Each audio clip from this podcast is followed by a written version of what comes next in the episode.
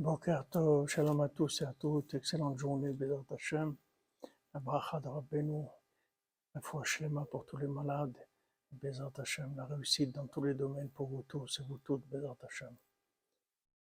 Alors on voit dans le conte du cordonnier que le cordonnier d'abord il est passé par une période de sa vie où il était dans grande difficulté, il arrivait à peine à s'en sortir en travaillant très difficilement tous les gens se moquaient de lui.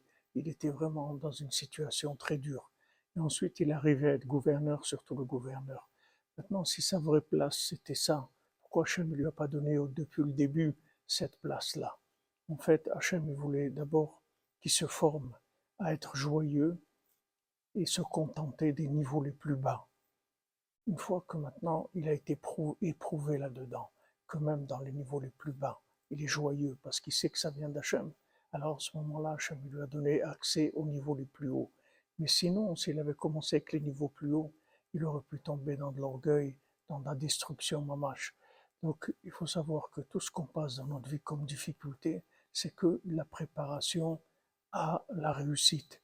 Et tous les échecs qu'on peut avoir, c'est une formation pour notre réussite qui nous attend parce que nous tous, on est voués à la réussite parce qu'on est des créatures d'Hachem et Hachem ne veut que le meilleur pour nous. Bézant Hachem.